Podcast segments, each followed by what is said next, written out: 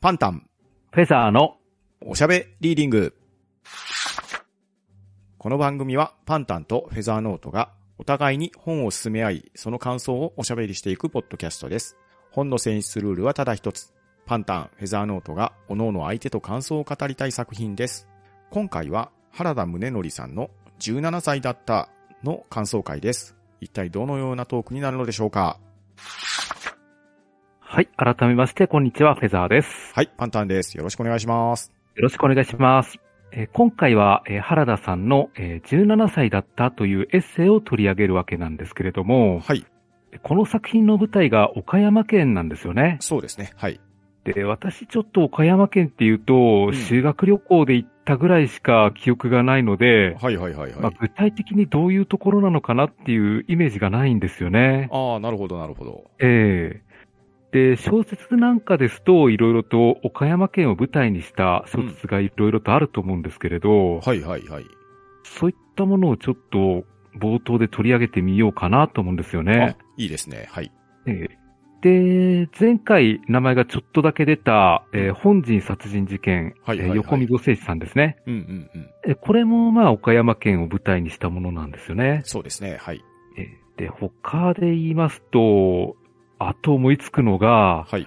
えっ、と、岩井島子さんの勃起協定ですかああ、はいはい。あれはなかこれなもちょかっと売れましたね。話題にもなりましたね。うんイントネーションがどういうイントネーションなのかわからないですけれど、ああ、これはですね、勃起協定ですね。イントネーションっていうか、ああまり肯定なく読める感じだと思うんですけど、ああ、平べったく平読べめっるたく感読じめでま。すね。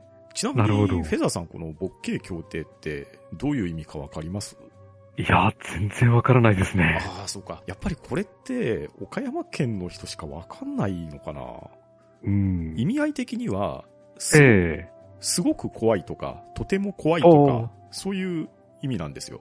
えへえ。勃起っていうのは、とてもとか、すごくとか、大変とか、まあ強調する意味合いですかね。ええ。協定っていうのが、まあ怖いとか恐ろしいとか、そういう意味合いなんですよ。ああ、なるほど。まあだから、とても怖い怪談話みたいな話ですね。うん、そうですね。はい。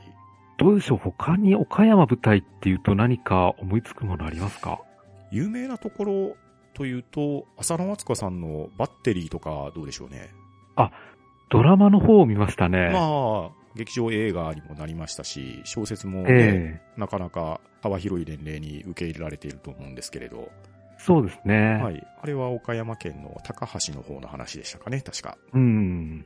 他にはですね、ええ今回の原田宗則さんの妹さんの原田真帆さんが書かれているデーレーガールズとか、うん。あと楽園のカンバスも、舞台自体はヨーロッパの方に飛んじゃうんですけど、取っかかりがええ倉敷の大原美術館から始まって、おお。なので、岡山にかなりゆかりがあるんじゃないかと思いますね。うんうん。あと、これ、ウィキペディアの方で見て、初めて知ったんですけど、え吉岡平さんが、妖精気水湖伝っていう小説を出されてるみたいで、えおお。まあ、これが角川スニーカー文庫から全14巻と外伝が刊行されていると、なかなか長いシリーズみたいですね。長いですね。ええまあ完全に無責任官庁のイメージであったんですけれど、こういう作品そうですもね。書かれていて、岡山にゆかりがあるっていうのは、ちょっと初めてした感じですね。うん。あとは吉川英治さんの宮本武蔵でしょうか。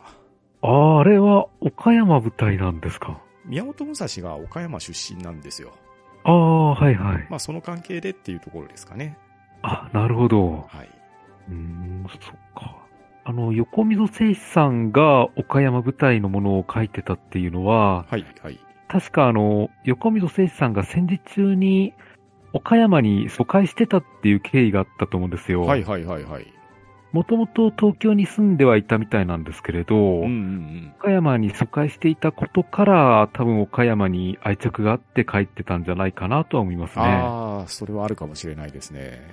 うん、ああと、これですね。えっ、と、重松清さんの流星ワゴン、これね、僕、知らなかったんですよ。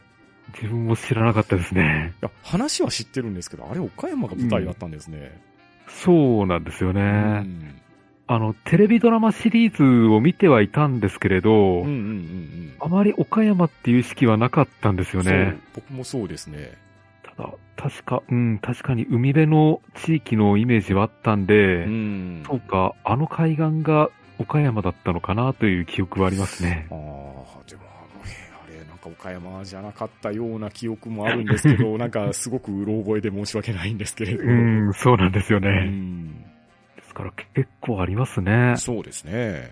あとですね、岡山市の小学生あたりは、割と推薦図書というか、地元の本として紹介されて読んでそうなのが、坪田ジョージさんの風の中の子供っていうのは、これ小学生自分に確か読んだような記憶があるんですけれど、比較的読書率が高い本じゃないかなと思いました。うーん、ああ、ちょっとわからないですね。聞いたことがないような。ですね。まあ地元の作家さんってところですね。あ、なるほど。まあ、なので、岡山県が舞台の本って、多分いろいろあるんですけど、え今日感想を述べる原田宗則さんの17歳だったっていうのは、まさに岡山市内の話なんですよ。ええつまり僕の完全に生活圏内なんですけど、えおー実際ですね、この岡山県を舞台にした作品一覧っていうウィキペディアに載っている小説とかを見ていくとですね、ええまあやはり有名なのは、八墓村とか、うん、悪魔の手まり歌とか、そうですね。まあ、横溝正史さんの作品が多いと思うんですけど、これはですね、かなり岡山の田舎の方の話なんで、え岡山県のイメージってね、なかなかつきにくいんじゃなかろうかと思いますしえ、うん、そうですね。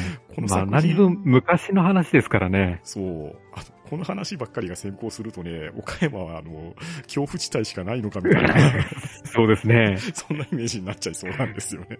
うん。まあ、巷ではね、大都会とか揶揄されるような土地なんで、まあ、住んでいても微妙なところではあるんですけれど、あまあ、あ晴れの国岡山と言われるぐらいあって、天気が多いっていうのは住んでていいところだと思いました。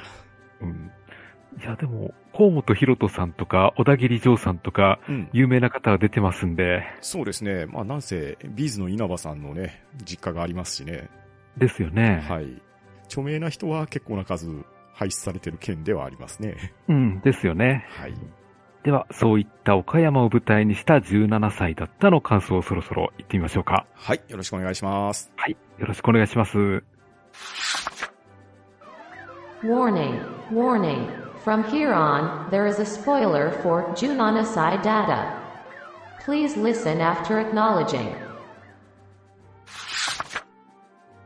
えーと、まずこれ読み始めて感じたのが、はい。時代性を感じたってことなんですよね。ああ、それは確かにあると思いますね。うん。これはあの、1993年の原田さんが、うん。えー1975年くらいの原田さんのことを書いてるって、それを今の我々が読んでいるので、うん。どうしてもこう、段階的な時代の差っていうのがあるんですよね。そうですね。で、その時代ならではの文法っていうのを感じたんですよ。ああ、わかりますわかります。うん。あの、作中で、かっちょいいとか美しいをカタカナで書いてるじゃないですか。 書いてますね。はい。で、それがなんか当時らしいなと思っていうんうんうて、んうん。あの、今のコラムニストはこういう文章を書かないと思うんですよ。うん、書かないと思いますね。うん。だから、1990年代ならではのかっこよさなのかなって思いましたね。 確かにそうですね。多分あの、ヤングアダルト層を購読層として意識して書いた本だと思うんですようんうんね。うん。確かに確かに。ですから働き始めた20代、30代くらいですかね。うんうんその当時の人たち向けに書かれた本なんうん。うで、ん多分この書き方がマッチしてたんじゃないかと思って、うんうん。確かに確かに。で、あえてこのかっちょいいとか美しいとかをカタカナで書いてるっていうのが、うん。なんか、そうですね、旧来の価値観に対する抵抗というか、うんうん。あるいは昔の価値観を茶化すようなイメージで受け取れましたね。そうですね。かなりノリはライトですよね。ですよね。うん。ですから、俺たち世代はもうちょっとカジュアルに人生楽しんでるよ、みたいな、うんうんうん。そんな風な主張に思えたんですよね。そうですね。当時はこれが良かったのかもしれないですけど、これが時代を経て読んでみると、なかなか独特感を感じますよね。そうなんですよね。で、この17歳だったっていうタイトルに簡単詞がついてるじゃないですか。そうですね。はい。ですから、これもしかしたら、あの、若かったとか、あるいはバカだったとか、うん。そういった言葉と置き換え可能なイメージなんですよね。うん、そうです ね。とにかく若い頃は変なことやってたなっていう、なんですかね、原田さん自身の実戒も込めたタイトルなんじゃないかなと思いましたね。ああ、確かにそうですね。そしてそれを自分に置き換えても、多分、簡単符がつくんでしょうね。でしょうね。わかりますよ、これうは。んで、内容は、えー原田さん自身の高校生活のことを書いてるわけなんですけれど、はい。まあ、自分にも身に覚えがあるんですけれど、うん男子高校生って頭悪いですね。 いや、本当そうですよね。ですよね。えいや、今も頭良くなったとは思えないんですけれど、えうん当時は当時なりうに、ん。あの、何も分かっていない頭の悪さっていう、タッチの悪さがあるんですよね。そうなんですよね。もうなんかね、中二病っていうのとはまた話は違うんでしょうけど、うん。本当。に意味のない根拠のない自信とかがあったりですね、そうそうそなんだかよくわかんない無敵感みたいなのを感じてたりですね。う。うう。んん。まあでもこれ、読んで思ったのは自分だけじゃなかったんだなっていう、なんか変な安心感はありましたけどね。あ そうですよね。で、原田さんもこの頃は、うん。まあ、モテたいとか、悪ぶってみたいという気持ちがかなり行動の中心に来てるんですよね。そうですね。 はい。むしろ、そこを発信で動いてるっていう感じですよね。そうですね。行動の原動力になってますもんね。 うん。まあ、わからなくもないですよね。まあ、男子たるものそうだろうっていう話ですよ。うん。この、悪ぶってみたいとか、格好つけてみたいっていうのも、うん結局その行き着く先は、モテたいっていう気持ちなんですよ ね。そうですよね。うん。だから、モテるためだったら、どんなバカなことでもするっ ていう、そこがこの本の中心にあるんですよね。そうですね、本当に。うん。で、34歳になった原田さんが、うん。まあ、だんだん記憶力も衰えてきて、うん。昔のことを完全に忘れてしまう前に、うん。えー高校生の頃を書き留めておこうということで書いたのがこのエッセイなんですよね。そうですね、はい。まあ確かに自分も高校生の頃何やってたかなってはっきり思い出せなくなってはきましたね。そうなんですよ。確かに、高校生の頃って、3年間何かはしてるんですよ。うん。してるんですけど、高校生の時の3年間と、今、なんとなく生きてる3年間って、やっぱ体感時間って違うじゃないですか。違うんですよね。で、高校生自分の3年間って、今まで生きてきた人生の総量の、すごくパーセンテージを占めるじゃないですか。うんだ。から、その当時のことってすごく印象に残ってたり、重たかったりしたと思うんですけど、うん。これがどんどん年を重ねるによって薄まっていってしまって、確かにはっきり思い出せないなっていうところは感じるわけですよ。そうなんですよね。しかもこれ最初に読んでから、またさらに年を取ってるんで、うん。いやー、何やってたかなーって、改めて考えるとはっきりしたものも出てこないっていう、このあたりがね、情けなさではあるんですけれど。そうそうそう。いやでも、原田さんほど破天荒なことはしてなかったんですよ、自分は。だから記憶に残らないっていうのもあるんですよね。原田さんのはね、さすが一冊のエッセイになる分だけのエピソードが詰まってますよ。うん。自分のエピソードをまとめても多分小冊子にもならないような感じなんで。まあ確かにね、僕も、はい、部活でラグビーやってましたぐらいしか、うん何も残せないような気がするんですよね。いや、自分なんか部活にも入らず、なんか適当な文化系遊び歩いてましたね。 なるほど、なるほど。まあ、たまに隣の高校の部活にもで遊びに行ったりしてましたし。ああ、でもそれはなかなか活動範囲が広いですね。うん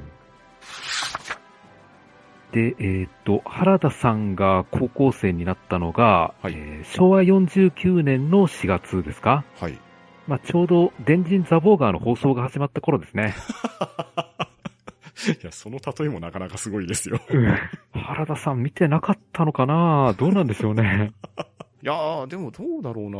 天神ザボーガー、僕は再放送でしか見てないですけれど、うん。一応岡山県でも見れたんで、見れなくはなかったんじゃないですかね。うん。多分見てたと思いますね。思いたいですね。岡山県というか、岡山市って、比較的テレビの受信局については恵まれてる都市なんですよ。ええキー局すべて映りますし、おー。まあ、この当時はまだ放送始まってなかったと思うんですけど、一応テレビ東京系もテレビ瀬戸内っていう放送局があるので、関東にない放送局だったら今で言ったら MX が映らないぐらいで、他は全てネットできるんですよ。おー。じゃあ見れたんですうねん。だから、ちゃんと見れてたんじゃないかなと思いますね。うん。で、学校がですね、岡山県立岡山総山高等学校、はいえー通称総山高校に入ったわけなんですけれど、はい。えっ、と、原田さん自身はずっと東京生まれ東京育ちだったみたいなんですよね。うんですね。はい。で、親の仕事の都合で転勤になって、えーうん岡山県に行ったと。はい。で、高校デビューっていう感じなんですけれど。そうですね。はい。いや、これまでの生活環境や人間関係が全てなくなって岡山に行くっていうなると、うん。かなり不安だったんじゃないかなとは思いますいやね。ーだと思いますよ。あの、大人ならまだしも、うん。あの、小中学校の友人って結構付き合いが深くなることありますし、うんうんうんいや、実際自分も今でも中学高校時代の友人とは付き合いがあるんうで、ん。うんうん。そういう関係性が断たれるっていうのは結構辛かったんじゃないかなとは思うんですよね。うんですよね。しかも見知らぬ土地に来て、見知らぬ学校に入ってっていう話ですからね。うん。で、しかも、予備知識なしで入ってみた、この相談高校が、うん。かなりの進学校だったみたいなんですよね。そうなんですよ。岡山県には、県立5校っていう5つの高校があるんです。ええで、これは今現在の話で、おそらくこの時代は、県立3校って呼ばれてたのかなええ岡山県立岡山総山高校。これが原田さんが行かれた高校ですね。うん。それと、同じような感じの普通科の高校で、岡山県立岡山朝日高等学校っていうところと、おおう。そらく当時まだ新設だったんじゃなかろうかと思うんですけど、岡山県立岡山大安寺高等学校っていうのがあってですね。ええで、この県立の普通科3校っていうところが、岡山県の中では、まあ、進学校なんですよ。で、うん。県立の進学校なんですけれど、総合選抜っていう制度があって、志望校があって、そこに志望したら、とりあえず志望先にはなるんですけれど、ええ合格したらその3校のにばらまかれるんですよ。ああ、そうなんですか。はい。そういうシステムがあってですね。ええなので、まあ、ただですね、えー岡山市外の人が受験するにあたって、このエッセイの中に5%っていう言葉が出てたと思うんですよ。えその5%っていうのが何かというと、その県立普通科参考に合格する総合格者数の5%の枠は岡山市外からの受験生っていう枠があるんですね。ええなので、おそらくその狭き門に受験されて原田さんは入学されたんじゃなかろうかと思うんですよ。えうん。うん。なので、岡山県は不思議な県でですね、私立の学校よりも県立高校の方が進学率が高いっていうような土地柄なんですよ。ええまあ、その後、この県立3校っていうのは、4校目が増え、5校目が増えっていうような状況になっていて、ええで、僕たちが通ってた時代までは、その総合選抜制度っていうのがあったんですね。えだから、死亡した高校に行きたくても行けないっていう悲劇が毎年数人起こってたんですよ。ええで、さすがにそれがですね、いつの頃からか少子化が進んで、総合選抜制度っていうのがなくなって、今は自分の行きたい高校を志望して、受験に合格さえすれば、自分の行きたい学校に行けますよっていうようになってるっていう歴史があるんですね。うん、なるほど。ええまあ、その中で、その、岡山県立岡山総山高校っていうのは、まあ、間違いなく進学校です。うん。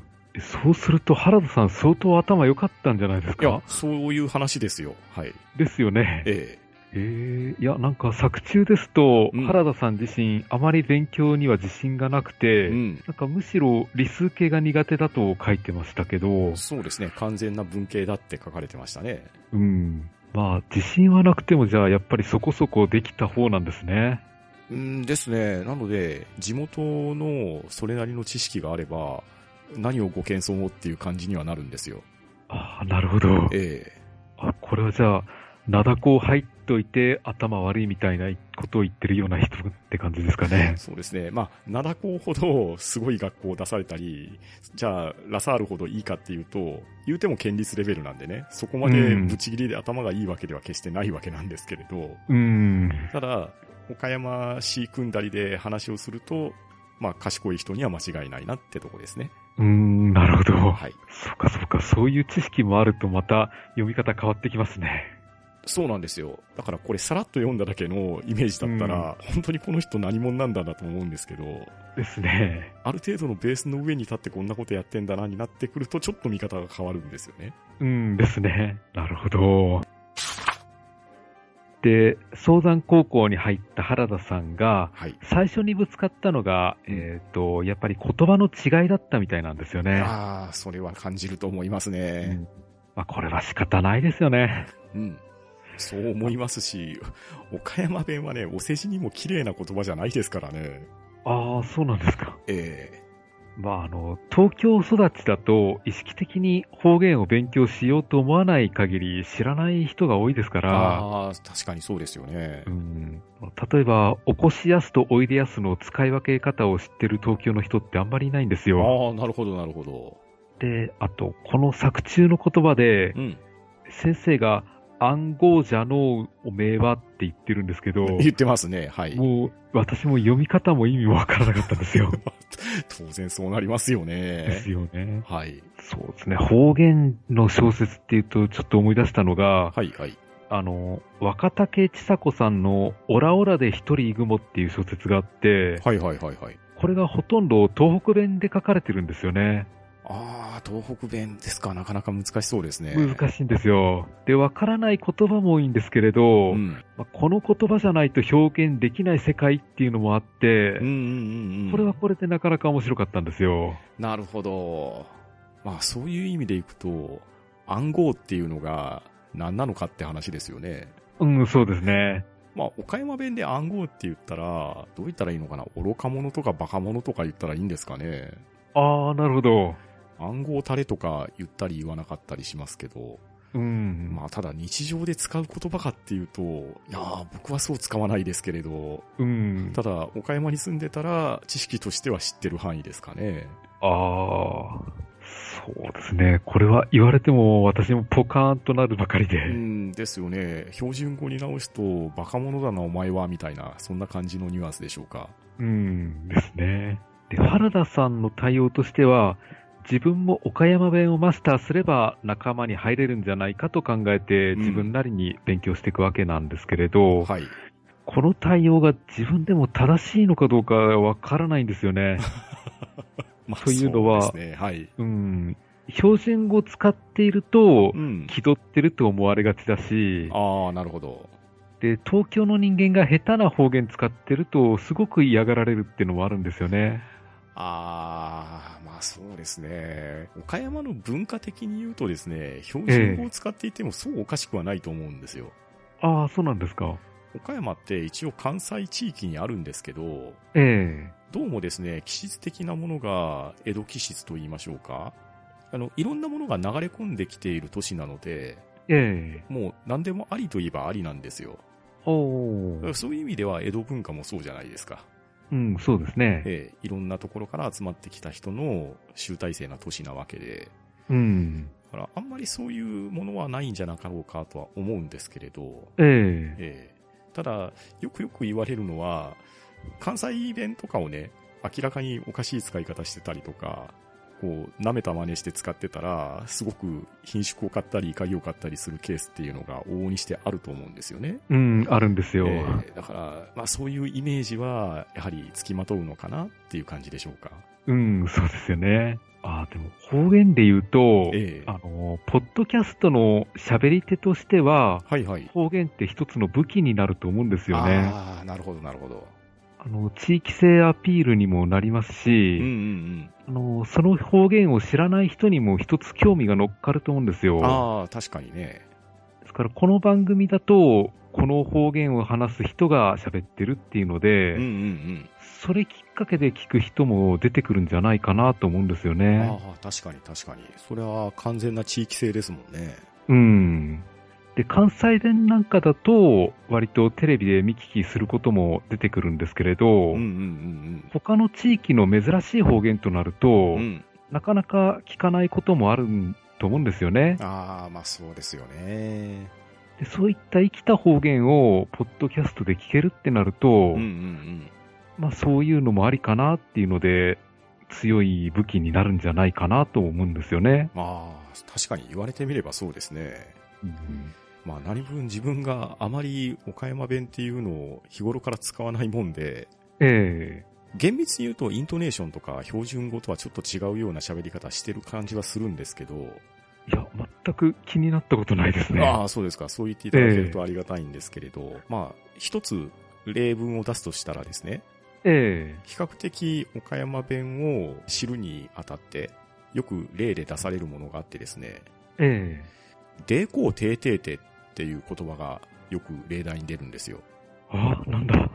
でこうてーてーてー、これが一体何なのかっていうのをね、えフェザーさんに聞いてみようと思うんですけど、えいやー、何も、ノーイメージですね。 やっぱそうですよね。ええでこうてーてーてーって、こんだけ少ない文字数で、こんだけ少ない発音数じゃないですか。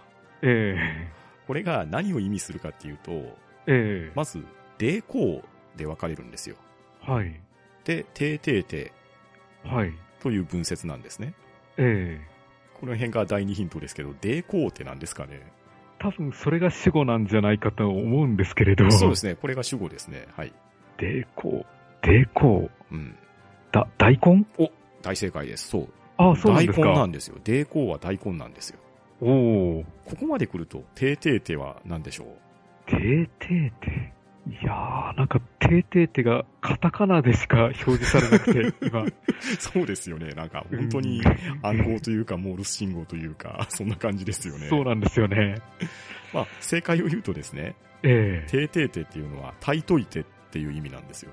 はあ、大根を炊くんですかそうですね。大根を炊いておいてっていうようなね、えまあ、お願いに当たるような文章ですか。えへえええ炊くっていうのも、もしかしたら独特なのかもしれないですね。うん、そうですね。煮るとかの方がふさわしいのかもしれないですけど。うん。ええこのデコテーテーテは、岡山弁をちょっと聞きかじったぐらいの出題には向いてる言葉じゃないかなと思いますね。うーん、なるほど。ええなので、今日のお話でいくと、枕で出た勃起協定とデコテーテーテは、どうでしょうね。岡山弁検定の1級ぐらいになるんですかね。そうですね。はあ、あ、そういえば、どこかの地域でカレーを炊くっていう言い方をするところがあるって聞きましたね。ああ、なるほどね。カレーを炊くとは岡山は言わないかな。いやでももしかしたら言う地域もあるかもしれないですね。うん。で、自分からすると、岡山弁って一つしかないって思うんですけれど、はいはい。あの、以前パンタンさんが、千鳥さんの使う岡山弁はかなり特徴があるって言ってましたね。そうですね。千鳥の二人の岡山弁っていうのはかなり海寄りの地域なので、え岡山県っていう県はですね、日本地図で見てもらったらわかるんですけど、瀬戸内海寄りの地域と、鳥取県と接している中国山地寄りの土地があって、つまり山と海が存在する県なんですね。ええなので、海寄りの地域であれば、まあ、瀬戸内海で漁をするような人たちもいますし、山の方に行くと、県北のどちらかというと、山陰地方に近いような言葉に変わっていくわけですね。えうん。でその中間地域っていうのが、平野に暮らす人たちなわけで、えその山より平野、海よりで、使われてる言葉が結構違うんですよ。えへえ。なので、同じ岡山出身のお笑い芸人でも、千鳥の言葉回しと、次長課長の言葉回しって若干違うと思うんですよね。うん。っていうところが、まあ、ピンとくる人もいれば、同じに聞こえる人もいるかもしれないですけど、うん。平野部に住んでる人からすると、千鳥の岡山弁はなかなか汚い岡山弁だなっていう風に感じるんですね。ああ、そういうもんなんですね。ええいや、なんかそれはそれで面白い話だ な。なんか、岡山弁講座みたいになってますけど。うん、そうですね。ただ、僕が言ってるのはあくまで自分の主観なので、本当に正しいかどうかっていうのは相当怪しいっていうところも補足しときたいと思います。あ、わかりました。あ、じゃあそろそろ話を元に戻しますけど、はい。と原田さんが、えっ、と、精神は大きな誤解だっていうことを言ってましうんうんて、うんえっ、と、自己評価を少し持ってみてしまうところがあるみたいなんですようね。ん。書いてましたね。うん。ですから、見た目や学力が B ランクであっても、うん。まあ、B プラスあるいは A ランクくらいに自分を見てしまうんですよねうん。うんまあ、高校生ってこんなもんじゃないかなとは思いまうん。すけうんど、思いますね。はい。。ただ、海外ドラマ見てると、さらに付加しておくような高校生もいくらでもいるんですよね 確かに確かに。なんかどう考えてもアマチュアなのにうん、ベテランのようなアピールをしてくるような高校生うんが、うんうんうん。海外ドラマってなぜかいっぱい出てくるんですよ出ね。てきますよね。あれ国民性なんですかね。なんでしょうね、あれは。いや、あのアピール力はすごいなと思うんですけれ ど。 確かに。で、失敗するだろうなって思ってると、うん案の定失敗、失敗してくれるんで、ですよね。それもパターンなんですようね。ん。まあ、ある意味ね、お約束の芸ですよね。ですよね。で、大人になった今としては、高校生のこういった背伸びは温かく見守れるんですけれど、うんうんうん。 まあ、あえて突っ込まずに話し飼いにして見守りたいってとこなんですよね。そうですね。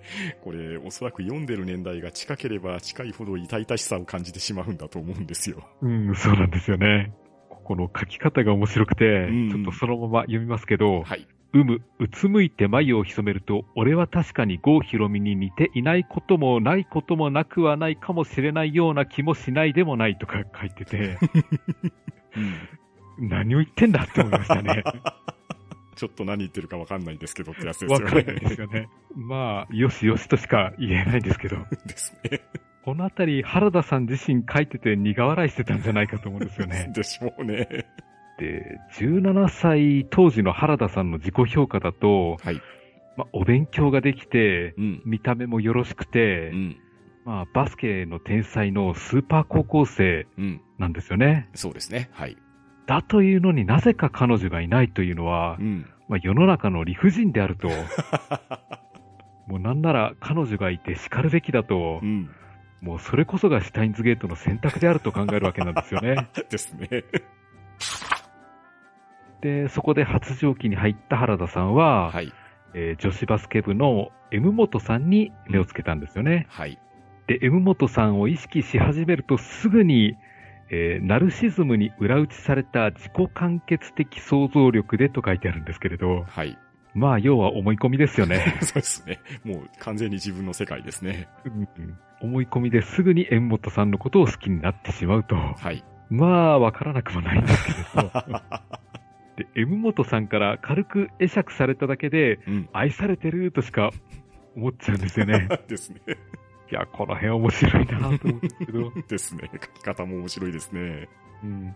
で、これだけ M 元さんに愛されているのだから、答えなくてはおたこが捨てるということで、原田さんは手紙で M 元さんを河原に呼び出して告白することにしたんですよね。はい。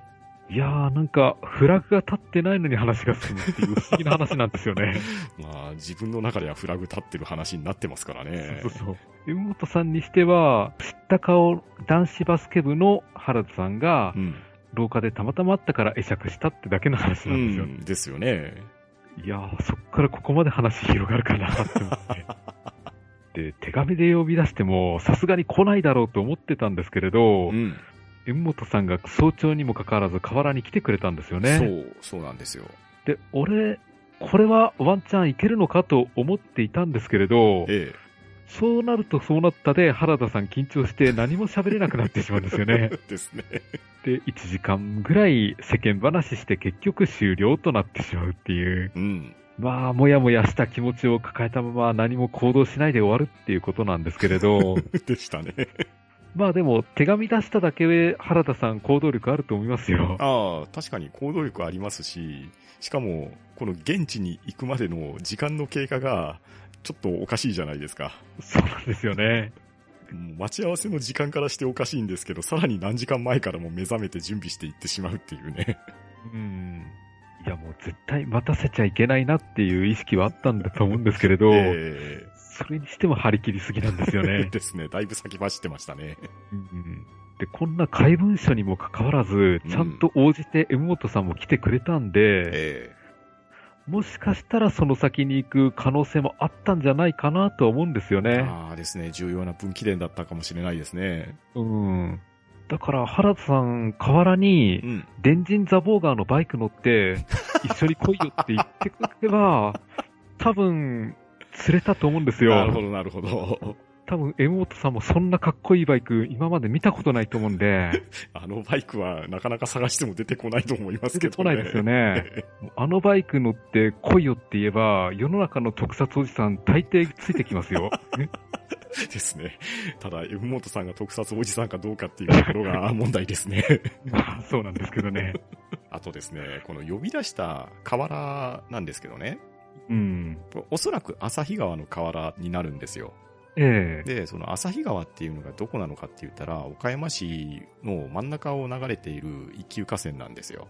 えで、岡山には岡山城っていうお城と、後楽園っていう日本三大庭園があるんですね。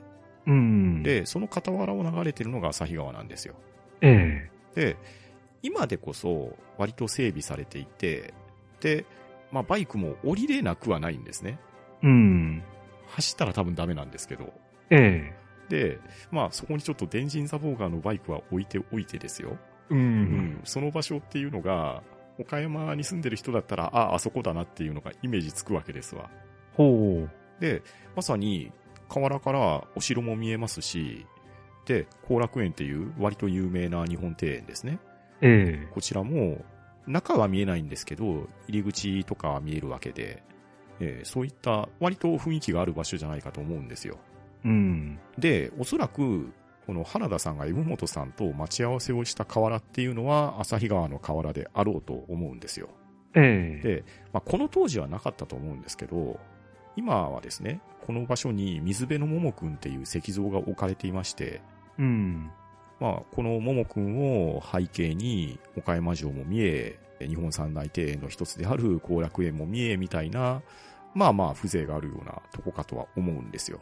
ええええまあ、今調べたらですね、この水辺のももくん、平成元年に岡山市政100周年を記念して設置されたっていうことなので、残念ながら原田さんの時代にはなかったっていうものみたいなんですが、あ、はいはい。ええでも多分場所的にはこんなあたりじゃないかなと思います。うん。なるほど。そっか。じゃあ、ロケーションとしては割と開けた、なんなら岡山城が向こうに見えるようなロケーションだったんですね。うんだったんじゃないのかなと思いますね。うーん、そっか、読んだ感じだと本当に何もない河原っていう感じだったんで、うんうんうんなるほどね。で、えっ、と、江本さんの話は、結局、世間話して終わりっていう話だったんですうん。ね。 そうですね。はい。うんで、えっ、と、その次の章ですね。えー原田さんが、えっ、と、不良に憧れていた時期があるっていう話ですね。はい。で、さすがに自分高校生の頃そういうのなかったんですよね。ああ、そうですね。まあ僕も比較的真面目な生徒だったとは思うんですけれど。うーんいや、なんかまあ学校に不良っぽい人たちはいたんですけれうんど、うんうんうん。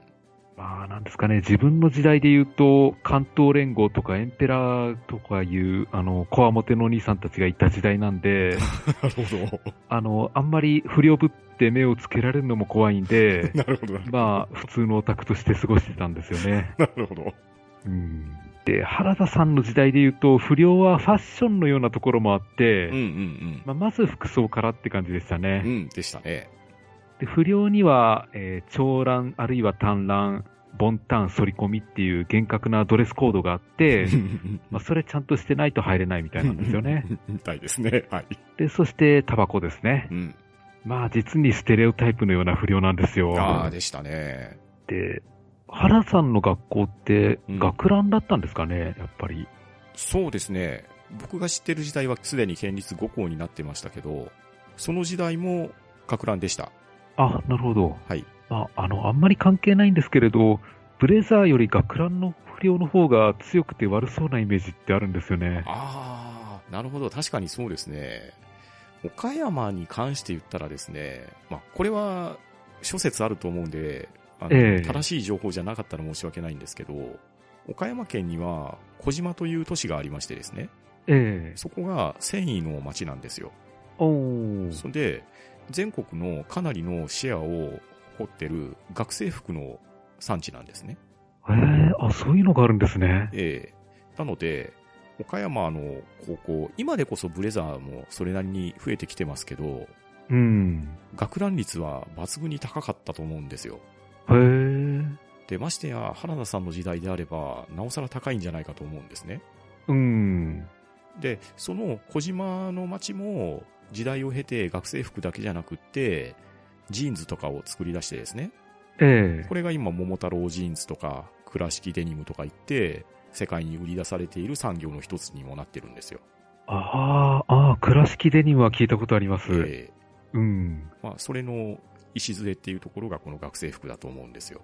うん、なるほど。なので、学ランは、僕が高校生時分でも、比較的いろんな学ラン売ってた記憶がありますね。うん。なるほど。いや、あの、ブレザーの不良漫画も結構あるんですけれど、うんうん自分のイメージだと学ランの方がなんか強そうなイメージってあるんうん。ですよね。ああ、 確かに。まあ、うちの高校はブレザーだったんですけどねあ、。そうなんですね。なるほど。ええで、えーっと、原田さんが、まあ、タバコに目をつけてう、ん。まず父親のタバコを好奇心で吸ってしまうんですよね。はい。まあ、高校生がタバコ吸うのはもちろんダメなんですけど、うんうんうん。まあ、こういうのは世の中の家庭でいくらでもありそうな話なんですよね、実際。まあ、そうですよね。で、中には、あの、真面目な優等生だと思ってた人が、うんうんうん。あの、高校の頃からタバコを吸ってたっていう話もよく聞きますよねう。ん、そうですね。まあ、表立ってしてるかしてないかっていうだけの話のような気はしますね。ですよね。ですから、不良に限った話じゃないとは思いますうんね。うんうんまあ、自分はタバコ吸わないんで、うんなんとも言えないんですけれうん。ど、そうですね。僕もタバコは吸わない人なんですけれど、まあただうん父親がかなりのヘビースモーカーで、さらええにその父である祖父もヘビースモーカーだったんで、ええまあ身近にタバコはある環境ではあったんですけど、うん。ただあまりに身近な人がヘビースモーカーだと、どうしても敬遠家になってしまうわけですよ。ああ、なるほど。ええ自分が吸おうとはとても思わなかったですし、うんまあそれこそね、小学生とか中学生、高校生とかってよくね、学校の掲示板とか保健室とかになんかとてつもなく恐ろしいポスターとか貼ってたじゃないですか。うん、ありましたね。ねえ、なんか肺が真っ黒の写真とかを見せられると、ちょっとこれはまずいなと思って、なんだかんだで結局吸わない習慣のまま来ましたね。うん、そうなんですようね。ん。 で今、タバコも高いですから、あははまあそうですよね。今からタバコの世界に入ろうとも思わないんですようね。ん、確かに。ですから、ヘビースモーカーの方、出費が大変だろうなと思いますね。 そうですね。まあ、あとね、この小説とかを読んでると、物書きの人々はかなりのヘビースモーカー率が高い気がするんですけれど、ああ、それありますね。えー印税がどんどん煙になって消えていってるっていうのはなかなか不思議な感覚ですね。うん、そうですね。そして、原田さんが、自宅で1、2本タバコを吸ってみたら、うん。もう原田さん、一発の不良気取りなんですよ ね。 ですね。はい。で、学校へ行って不良アピールをしてみせるわけなんですけれど、んうんうん。学校で S 本くんに会ったんですよね。はい。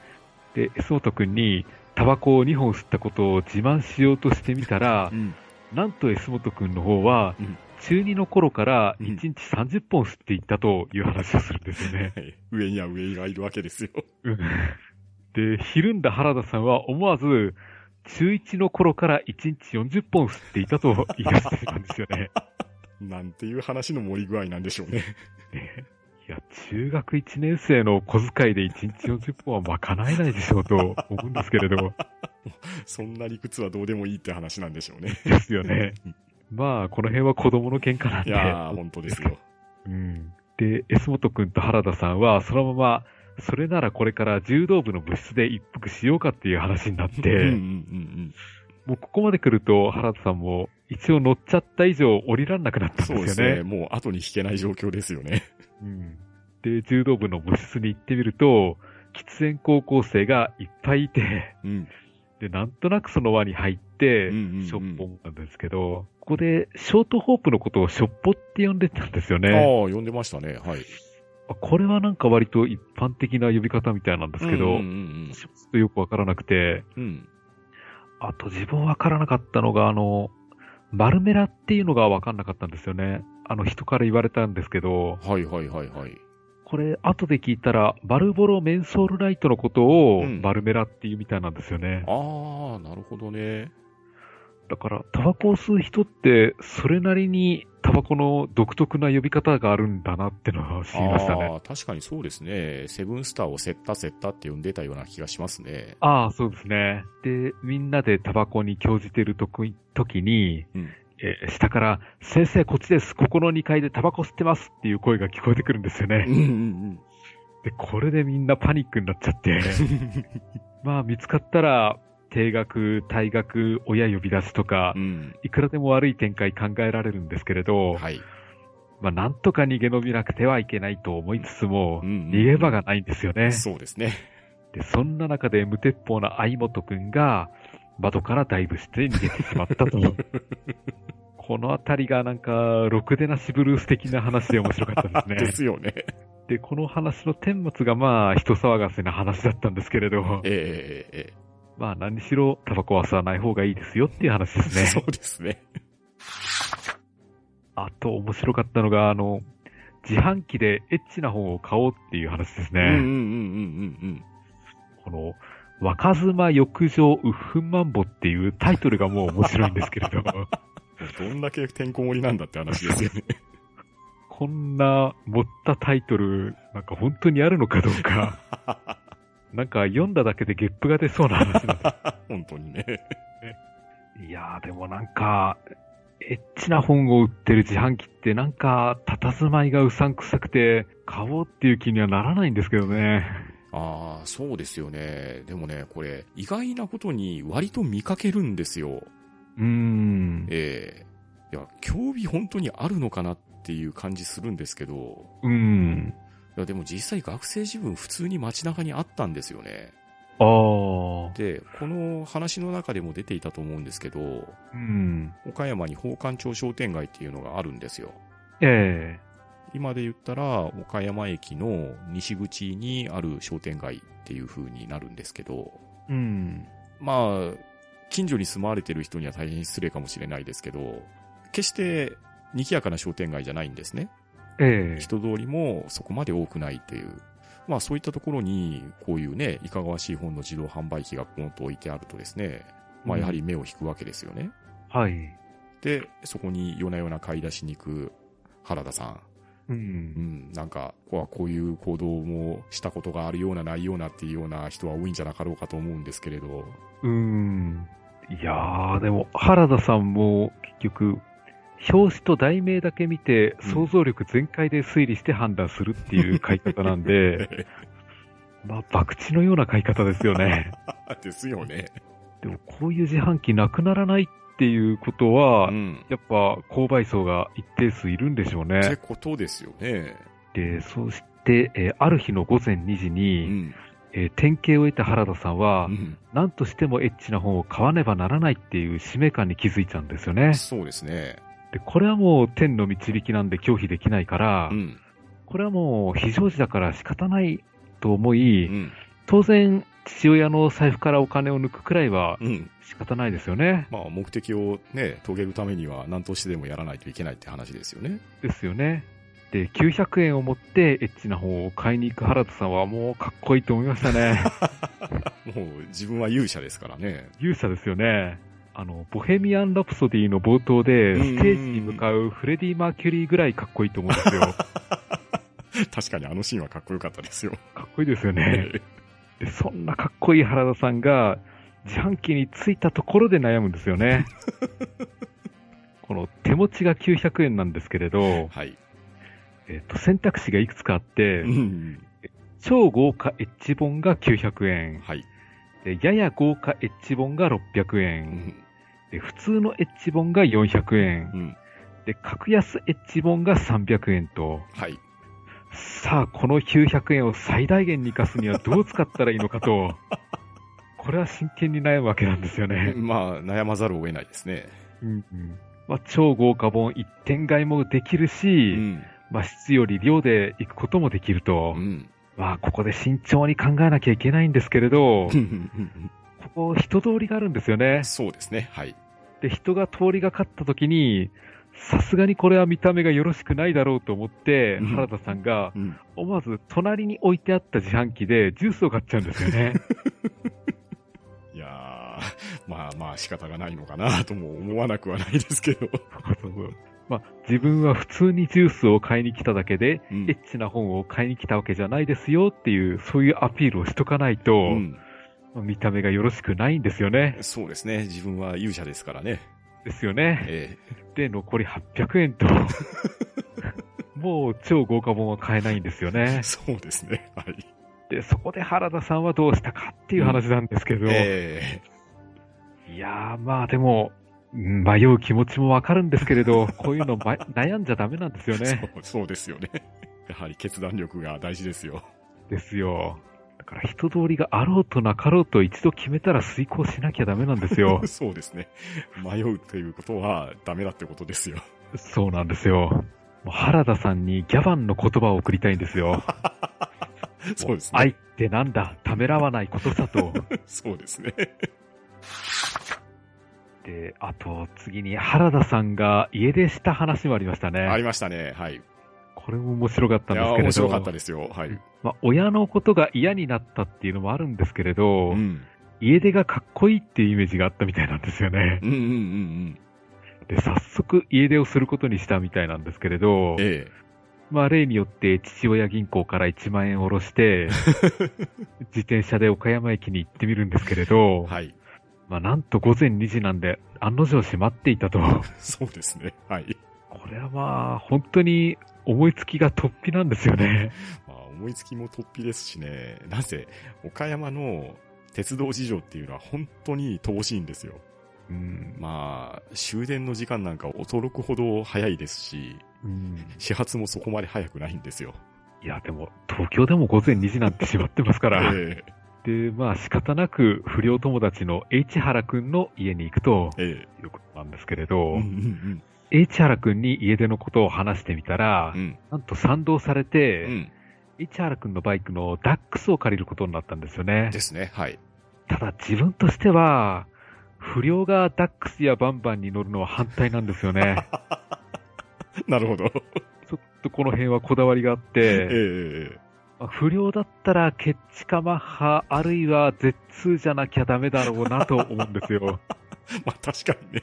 イメージはそうですよね。そうなんですよ。確かにダックスの風貌は弱いですね。ですようね。ん。まあ、なければせめてゼファーかペケジェだと思うんですよ。まあ、確かにそうですね。ただ、 うん、残念ながら中型免許以上持ってないですもんね。そうなんですよね。原付だけではどうにもならないですそね。う。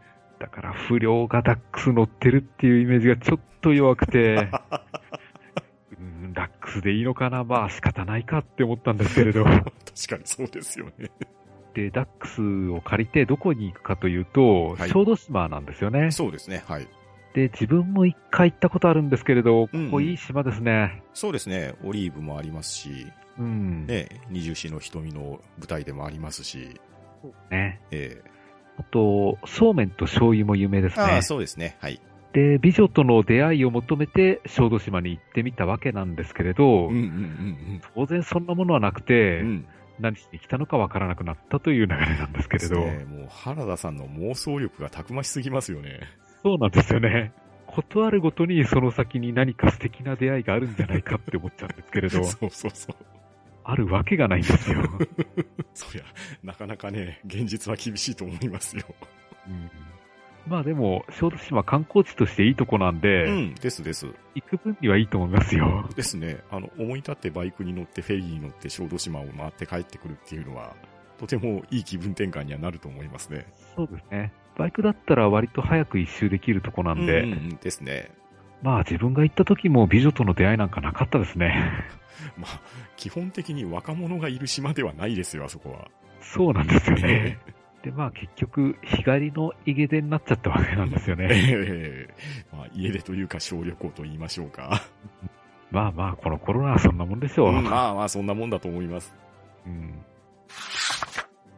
えっ、と、あと、文学青年への道っていう章があったんですけれど、はい。えっと、これまで文筆業と縁のなさそうなことばっかりやってた原田さんが、うん。まあ、作家の片鱗を見せ始めたんですよね。そうですね。はい。で、もともと読書好きだったみたいで、うんうんえー中学の頃から小説らしきものを書いていたそうなんですよね。うん。うんですね。で、最初はアンニュイでニヒルな文学青年はかっこいいというところから始まっていたようなんですけれど、うん。でそ結局それを仕事にできたっていうのはすごいですねい。や、ほんとすごいと思います。ですから、格好つけであっても、それを貫けば仕事になるんだなっていうのがありまして、うんいうんや、この辺見事だなと思いましたうんうん。うね。ん。まあ、見事ですし、まあ、これはもう結果論からの話にしかならないんですけど、原田宗則さんって、この早山高校の在学中に短編小説で学研コースに文学賞っていう賞に入選されてるんですよ。ああ、そうなんですか。ええだから、実際、文才は高校時代からあったんだと思うんですよね。うん。うん。なんかでもそういうこと一切書いてないから、そ、そうそうなんですよ。っか、その辺のギャップがなんかどうも不思議だな。うん。だから、本当に、このエッセイ集だけ読んでた原田さんイメージと、実際の原田さんの活動を照らし合わせてみたり、また、うん岡山っていう土地の土地柄っていうのを照らし合わせると、なんかこのただただ面白おかしい高校時代っていうのに、少し厚みと深みが出るんですよ。うん、そうですね。で、あと、読書家が集まる喫茶店があったみたいで、うんうんうん。そこに通って本を読んでいたみたいなんですよね。ああですね。で、ただ私、あんまり喫茶店で本を読むってことがなくて、うんうんなんうん。か周りの人が気になってあんまり集中できないんですよね。そうですね。まあ、しかも、なんと言いましょうか、コーヒーだけ頼んで長時間居座るっていうのが、なんとなく居心地が悪い感じがしてですね。うーん。そうそう、広い喫茶店だったらまだいいかなっていう気はするんですけれど、ううん、ん。ん、そうだな。あまり広くない喫茶店だと、ちょっと気使っちゃうんですようね。ん、確かに。店員さんがこっちを何度も見てるような気 がして、なんか、あの人いつまでいるんだろうって思われてるんじゃないかなって感じちゃって。確かになんかちょっと申し訳ない気分になりますね。そうそうそう。で、コーヒー一杯で1時間いるとなると、ううーん、ん。んそれだと店の売り上げとしてもちょっとうん。持たないだろうなっていう気はしちゃうんですよね。そうですよね。あと面白かったのが体育祭の話ですね。はいはいはい。あの、原田さんが体育祭でうんバニーガールの衣装を着ることになったんですよね。はい。まあ、よくやるなと思ったんですけれ ど、えー母親に頼んでバニーガール衣装を作ってみたもらったんですよね。うんうんで、不良ぶってみたり、親をうるさがったりしながらも、結局母親に頼頼ってしまうっていうのがう、ん。高校生らしいなと思いましたうん。うね。んですね。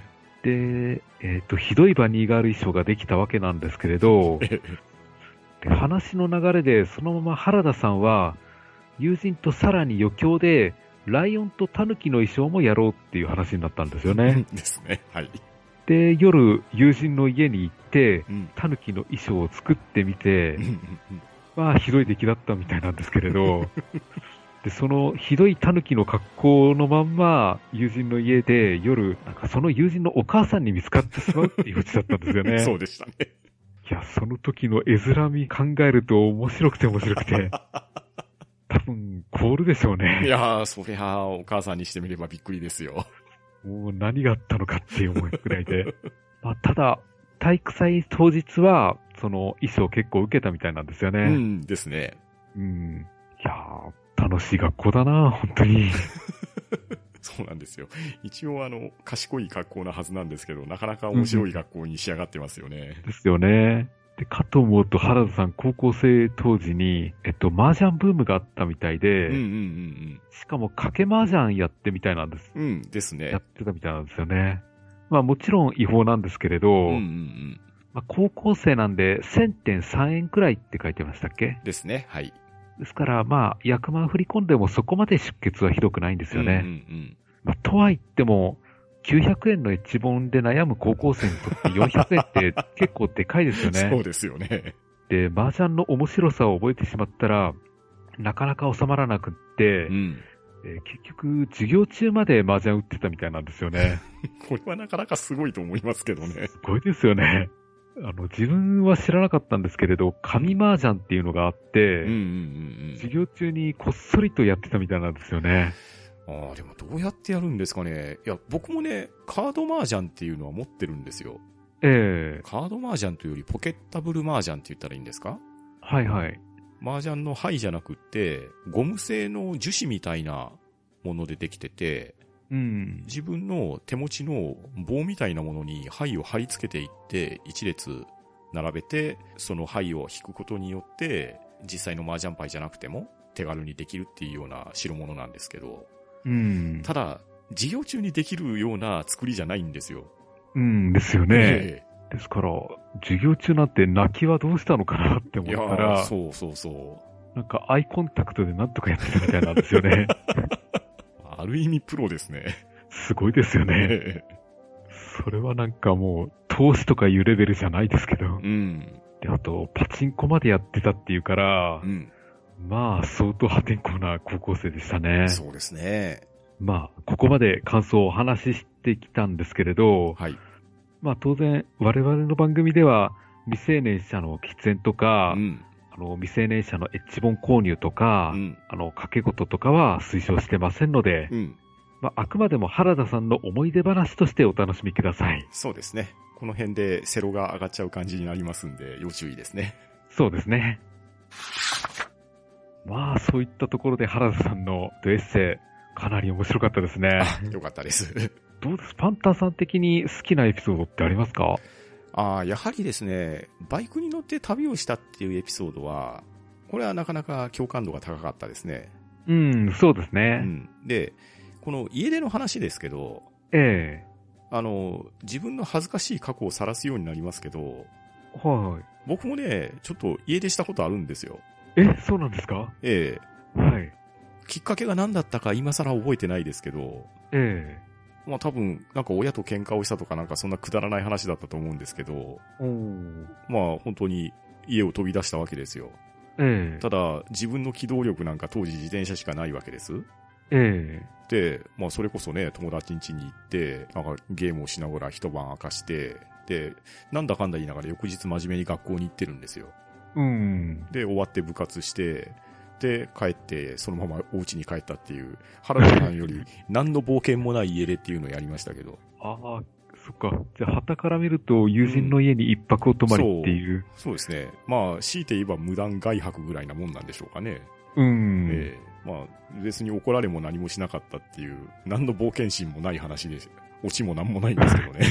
でも、これをやってて、で、原田さんの行動を見たら、あ意外とこんなことやってんだなっていうのは思いましたし、うん。これを、この岡山県立岡山総山高校の生徒がやっていたっていうところがなんとなく、あ、似たような人いるなっていう心の安心感につながったわけですよ。うん、そうですね。えいや、でも、17歳の妄想力ってすごいですえいね。やー本当にすごいですね。うん。あれやればモテるんじゃないかっていうのがすぐ出てくるから、 まあ、その辺がね、原動力ってことですよ。ですようね。ん。まあ、何をやっても一切モテないっていうのが面白いんですけ れど。ですね。まあ、そういったところで、えー原田さんの、えー17歳だったの感想をお送りしました。はい、ありがとうございました。ありがとうございました。えーそうしますと次回は、えー第5シーズンの最終回ですね。はいえー皆様からいただきましたメールメッセージの紹介をしていこうと思います。えー番組へのご意見ご感想は、ツイッターハッシュタグ聴読か、gmail おしゃべりーディングアットマーク gmail.com、もしくは、ポッドキャストエピソードの詳細より Google フォームへの投稿をお待ちしております。えーそして、おしゃべりーディング第5シーズンではおすすめのファンタジー小説を募集しています。えーファンタジーの定義は難しいので皆様にお任せします。えー今回のメールメッセージなんですけれど、えー7月10日土曜日までにいただいた分は次回のお便り紹介会で読んでいこうと思います。